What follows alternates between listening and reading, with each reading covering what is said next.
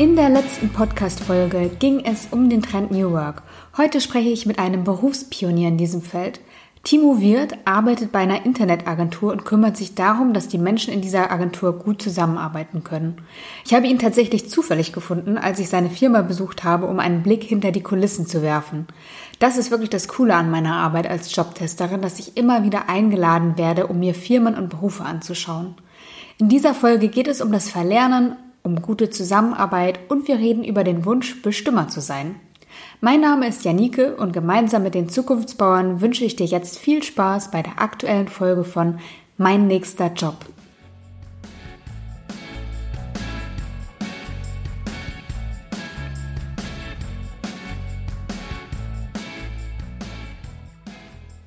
Guten Morgen, Timo. Schön, dass du bei mir im Podcast bist. Ich freue mich total. Äh, wie geht's dir heute? Auch guten Morgen, ja, ich, mir geht es super, die Sonne scheint, gerade ein bisschen Yoga gemacht, also alles gut. Jetzt hier im Podcast, schöner kann der Tag nicht starten. Mhm.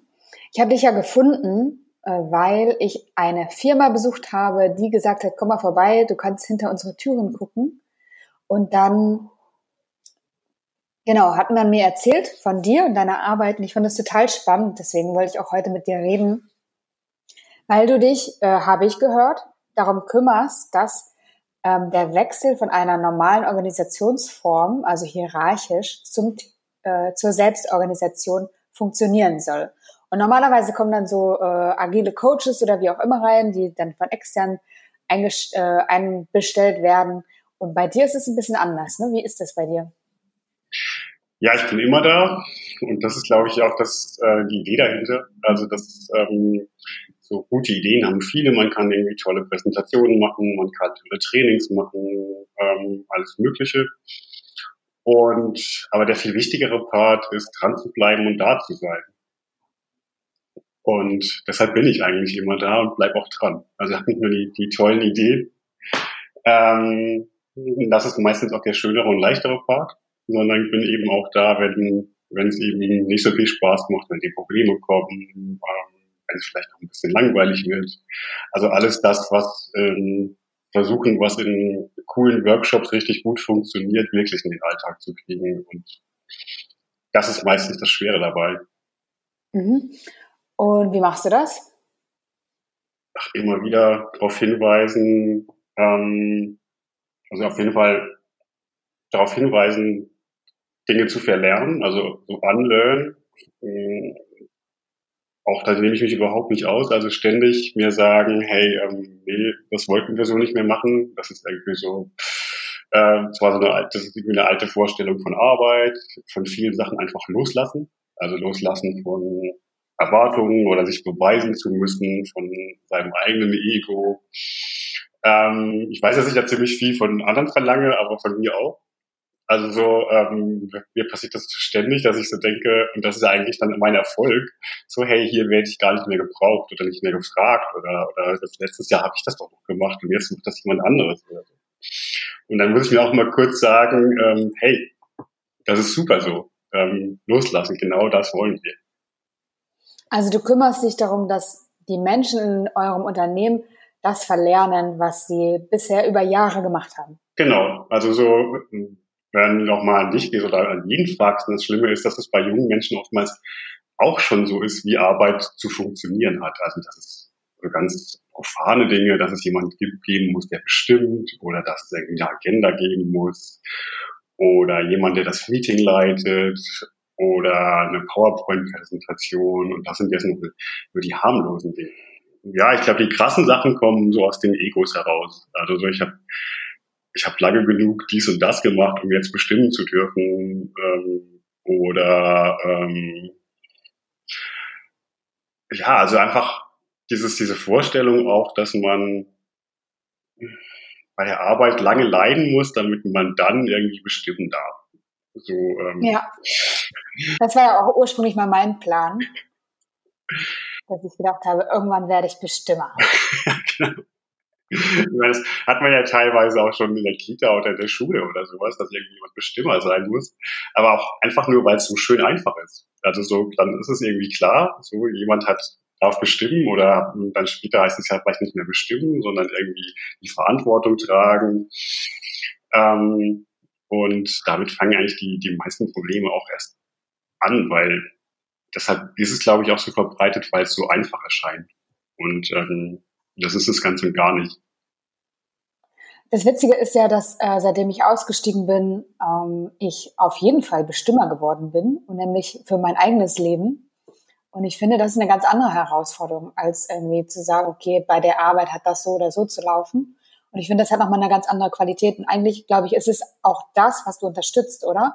Dass du allen Menschen hilfst in der Organisation, wo du jetzt gerade bist, ähm, zum Bestimmer für sich selbst zu werden. Weil ich glaube, dass diese Kompetenz fehlt oft noch, oder? Wie siehst du das? Ja, das ist ja ein ganz wichtiger Schritt. Also deshalb oftmals sehe ich mich gar nicht so als Organisationsentwickler, sondern eher so als ähm, Entwickler von Menschen oder von, von Persönlichkeiten oder sowas, weil es ist natürlich ganz, ganz leicht, wenn man einen Bestimmer hat und man ist selbst nicht der Bestimmer, was ja die meisten sind. Also so auch dann irgendwie zu meckern, zynisch zu werden ähm, und wenn, dann und alles so, so Konstrukte zu bauen, die, die das dann so zumindestens oft an der Oberfläche Dinge einfach vereinfachen oder wie ich mit meinem Alltag oder mit meinem schlechten Arbeitsalltag gut klarkommen kann. Und äh, genau das will man ja eigentlich nicht oder wollen wir auf keinen Fall, sondern wirklich so, dass fast jeder über sich selbst bestimmt. Sich, ähm, und das ist manchmal auch echt nicht einfach, weil viele, und das machen wir auch oft, ähm, erstmal so, hey, was ist, was ist dir eigentlich wichtig? Was brauchst du, um gut arbeiten zu können?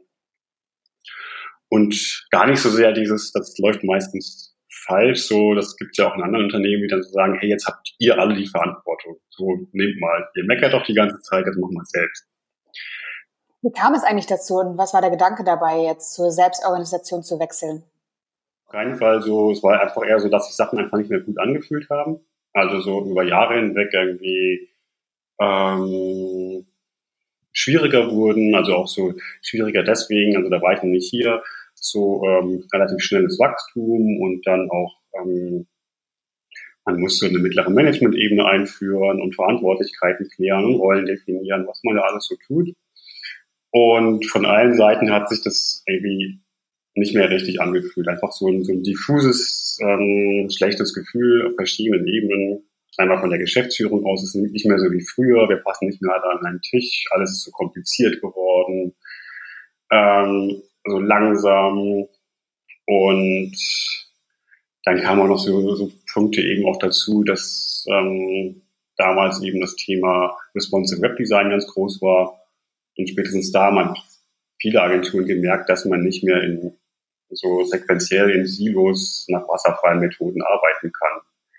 Ähm, zumindest wird es dann ziemlich schnell mh, hm, unprofitabel oder das Ergebnis ist einfach schlecht. Und dem Ganzen haben wir uns einfach so Schritt für Schritt angenähert und also so erstmal so, hey, ähm, kleines agiles Projekt gemacht ähm, und dann einfach immer so weiter. Und wenn man das Agile ernst nimmt, ist man eben ziemlich schnell äh, beim selbstorganisierten Unternehmen. Oder eine andere Richtung war, dass das ähm, wurde hier schon ziemlich viel gemacht, dass eben ähm, Design Thinking Methoden anwenden. Und ähm, einfach hinzugehen, hey, was in, in coolen Workshop klappt, ähm, wieso soll das eigentlich nicht oder wieso klappt das eigentlich nicht im Alltag? Wenn wir es alle so gut finden und so super Ergebnisse erreicht, ähm, wie wäre es denn, wenn wir uns das Unternehmen so umbauen, dass ähm, wir das dauerhaft im Alltag haben? Und ähm, allein schon solche Sachen wie, äh, dass es für jeden fast völlig normal ist und das ist noch harmlos, dass, dass viele zur Arbeit kommen und das Erste, was sie tun, ihre Mails zu checken. Also nicht das tun, was irgendwie wichtig ist und was sie tun wollen und was vielleicht auch ihre Arbeit voranbringt, sondern sich erstmal mit anderen Dingen oder mit über Pflichtbewusstsein gesteuert ablenken. Es gibt natürlich auch noch eine Spur krasser, dass man das irgendwie zu Hause schon beim Frühstück macht ähm, oder in der S-Bahn und sich dann erstmal mit den pseudo-dringenden Dingen beschäftigt, die anderen immer weiter ablenken von dem, was man eigentlich tun will.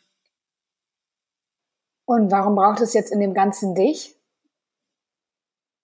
Vielleicht braucht es mich irgendwann nicht mehr. Ähm, naja. schon noch, oder? Ja, das, das äh, erstmal äh, geht das natürlich immer weiter. Also so man will ja auch immer besser werden und äh, ähm, und es fallen auch immer andere neue Probleme auf, um die man sich dann kümmern kann. Also die man auch noch verbessern will.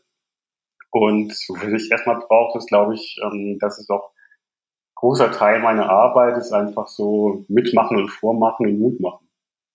Und eben nicht nur reden und zeigen, sondern es wirklich auch im Alltag in, in, im Team mitarbeiten und das vormachen. Und wenn du von Alltag sprichst, wie sieht der aus bei dir? Was tust du konkret? Manchmal bin ich äh, klassischer Scrum Master in agilen Projekten. Ähm, manchmal mache ich ähm, irgendwelche ähm, Workshops zu was auch immer loslassen. Mindfulness at Work ist gerade so ein großes Thema oder nochmal, ähm, was macht eigentlich gute Zusammenarbeit aus? Loslassen war ein großes Thema und warum loslassen? Also loslassen von dem Alten, dem an, also du hattest Unlearning gesagt, ne? Genau, also loslassen von von vielem, also auch so von von Vorstellungen. Ich hatte das mal ähm, so viele Projektmanager sehen sich ja in der Rolle, so dass sie jetzt immer da sein müssen, alles organisieren müssen.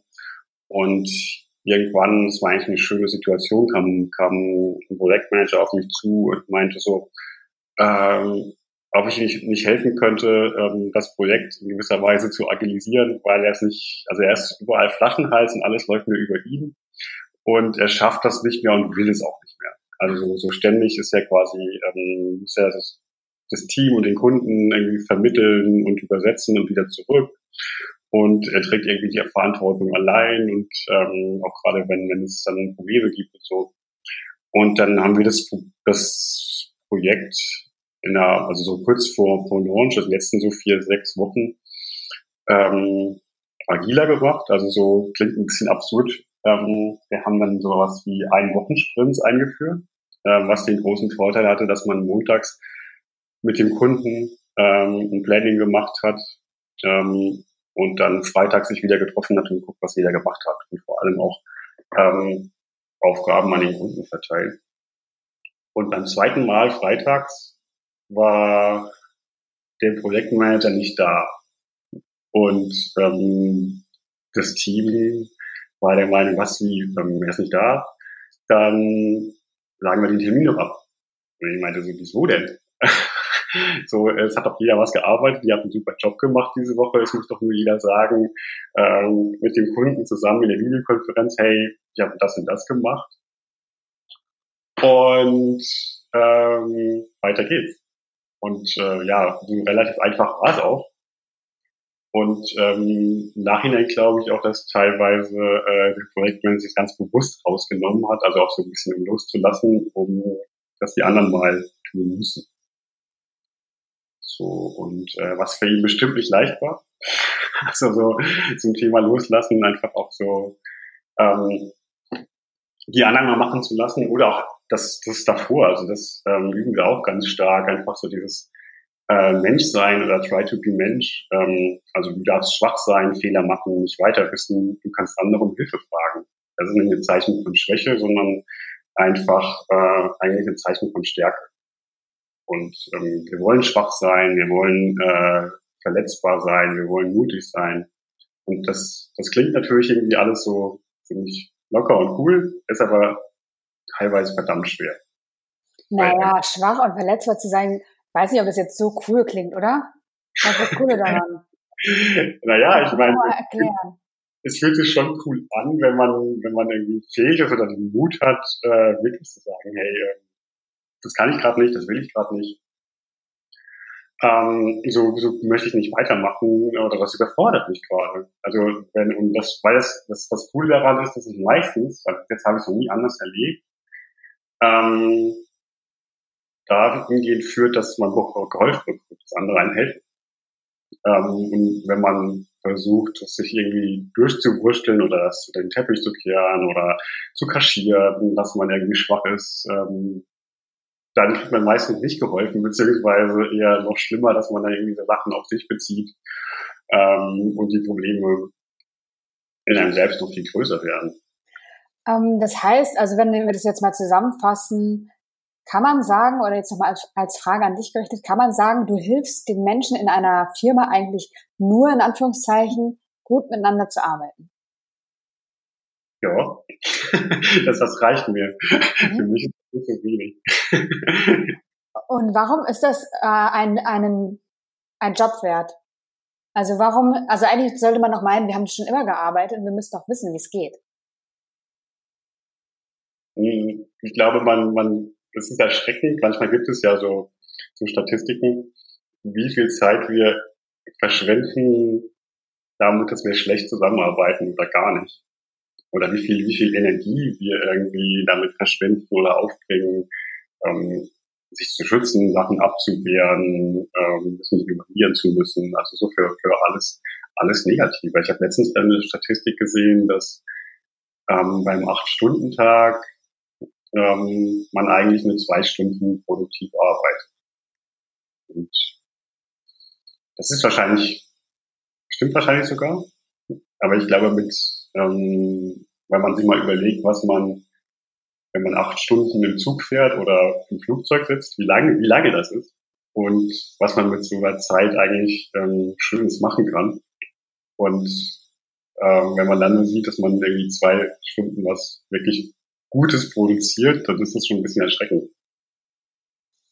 Und du hattest vorhin auch noch gesagt, dass du glaubst, dass du irgendwann vielleicht nicht mehr notwendig sein wirst. Äh, welche Zukunftschancen gibst du deinem Job?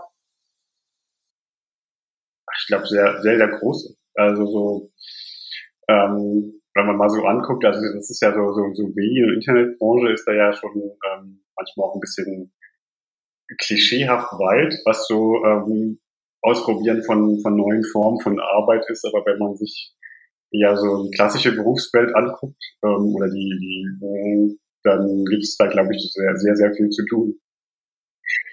Ähm, kannst du mir vielleicht nochmal erklären, ähm, und damit komme ich gleich auch zum Ende, was ist jetzt das Neue an deinem Job? Das Neue ist, glaube ich, dass man, dass man es zulässt und dass man einfach auch sagt, ähm, hey, Menschen sind wichtiger als ähm, Rollen und das, was auf der Visitenkarte steht. Ähm, und Menschen sind auch wichtiger als Prozesse. Und dass es eben nicht ausreicht. Ich habe einmal einen super Prozess entwickelt und investiere da ganz viel rein und dann sind wir damit fertig. Sondern eher dieses unfertig sein und ausprobieren. Und das wird, glaube ich, immer wichtiger. Also will da jetzt gar nicht so irgendwelche Metaphern benutzen, wie das ja alles irgendwie immer schneller wird und ähm, so weiter. Aber ähm, eigentlich hätte das auch schon vor 20 Jahren gut funktioniert, ähm, Dinge äh, mutig zu sein, Dinge auszuprobieren, mit unfertigen, prototypenartigen Dingen zu arbeiten. Und du ähm, glaubst, dass es nicht nur Berater machen sollten extern, sondern insbesondere, dass es Stellen geben sollte in Unternehmen, die genau das machen, was du machst? Ich glaube sogar, dass das Berater eigentlich gar nicht leisten können. Also dass es wirklich so sein muss, oder sollte oder besser funktioniert, ähm, wenn es aus dem Alltag herauskommt, wenn es ähm, aus den Teams herauskommt und auch mit den, also die Leute, die dann beraten, eben ähm, aus der Arbeit kommen und eben nicht immer nur entwickelt und beraten haben. Wenn du dir einen Jobtitel aussuchen könntest, welcher wäre das? Genau. Ähm, was ich meistens sage, ist, dass ich dass ich ähm, empathische Organisationsentwicklung mache. Und wenn man sich damit beschäftigen will, was sollte man, was könnte man lesen? Was könnte man lesen? Oder tun? Ach. Oder mit wem könnte man sprechen? Ich weiß nicht, ich empfehle immer, und das, das schenken wir mittlerweile auch jedem neuen Mitarbeiter, der bei uns anfängt, ähm, von, von Lalu Reinventing Organizations. Ja, auch ein Klassiker. Genau, aber der, also nicht der, das, das Urbuch sozusagen, sondern diese, diese visuell Best-of-Comic-Version. Okay, auf jeden Fall lege ich den Link dazu in die Show Notes, weil das wirklich ein gutes Buch ist. Wer sich für das Thema interessiert, kann da gerne mal reinlesen. Ähm, damit bedanke ich dich, äh, bedanke ich mich bei dir für das Gespräch, ähm, für dein, äh, den Einblick in deinen Job. Äh, ich fand das sehr spannend. Und ja, alles Gute weiterhin. Und dass deine Vision quasi Wahrheit, äh, Realität wird. Ja, vielen Dank für das schöne Gespräch.